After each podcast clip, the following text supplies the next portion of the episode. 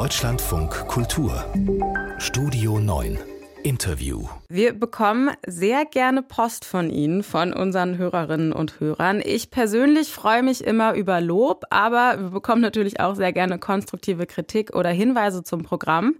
So einen Hinweis haben wir bekommen von einem Hörer aus Berlin. Der hat uns geschrieben, dass Wahlergebnisse und Umfrageergebnisse gerne mal durcheinander gebracht werden in der Berichterstattung. Das ist ihm aufgefallen. Ganz konkret ging es darum, ob die AfD jetzt stärkste Kraft ist in ostdeutschen Bundesländern oder nicht. Es kommt nämlich darauf an, ob man sich auf die bisherigen Mehrheiten in den Parlamenten bezieht oder auf die Wahlumfragen. Das sind natürlich vollkommen richtig zwei verschiedene Werte. Und warum Umfragen sich nicht zwingend so in den darauffolgenden Wahlen abbilden, darüber spreche ich jetzt mit Bernd Schlippak, Professor für Politikwissenschaft in Münster und der befasst sich da mit Wahlforschung und mit der AfD. Schönen guten Morgen, Herr Schlippak. Guten Morgen.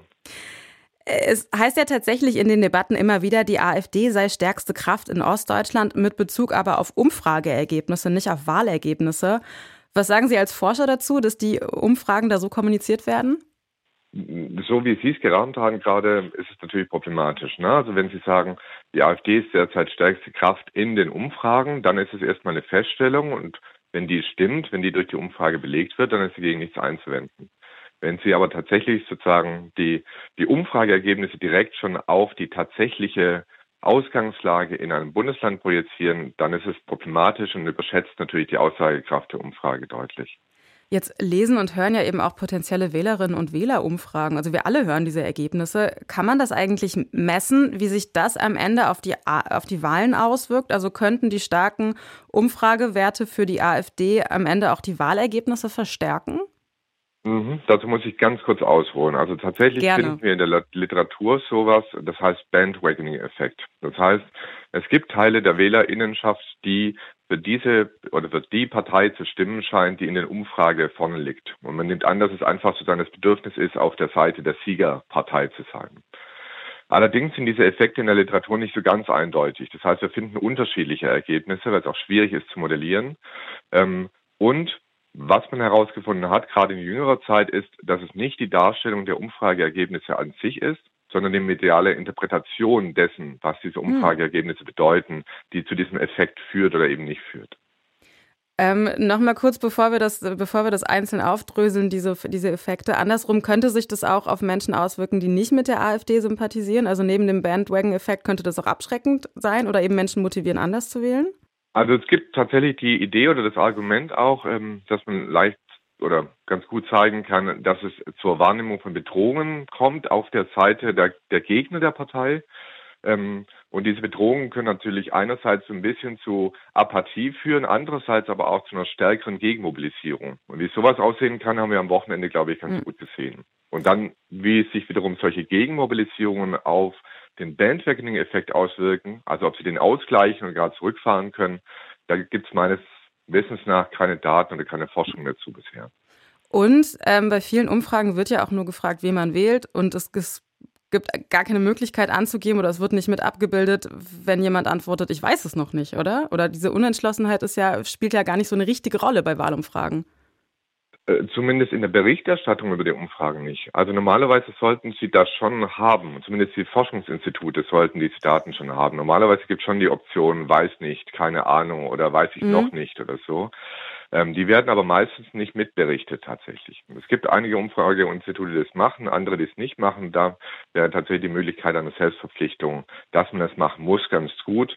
Denn das hat natürlich, wie der Hörer zu Recht kritisiert, irgendwie einen extremen Einfluss darauf, wie, was man über die stärkste Partei in einer Umfrage sagen kann. Es ist die stärkste Partei unter 50 Prozent, die sich schon entschlossen haben zu wählen, aber 50 Prozent sind noch unentschlossen oder äh, sind schon 100 Prozent entschlossen und damit kann ich mehr über diese stärkste Partei in den Umfragen was sagen oder nicht.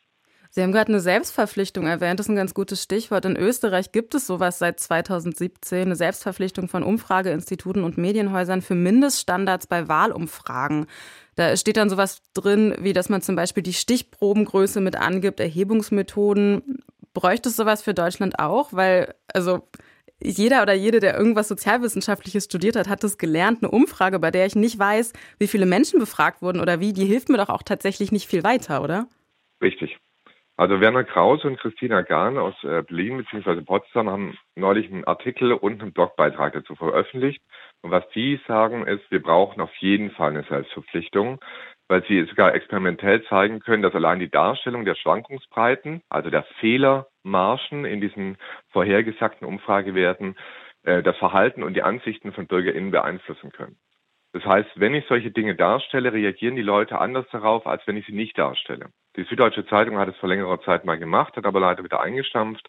Sowas wäre zusätzlich auch Teil einer Selbstverpflichtung, die offenkundig relativ große Effekte hat. Das heißt, Sie ähm, halten das für sinnvoll. Und was wären, was wären so Punkte, die zum Beispiel gut wären, dazu zu sagen oder dazu zu schreiben bei solchen Umfragen?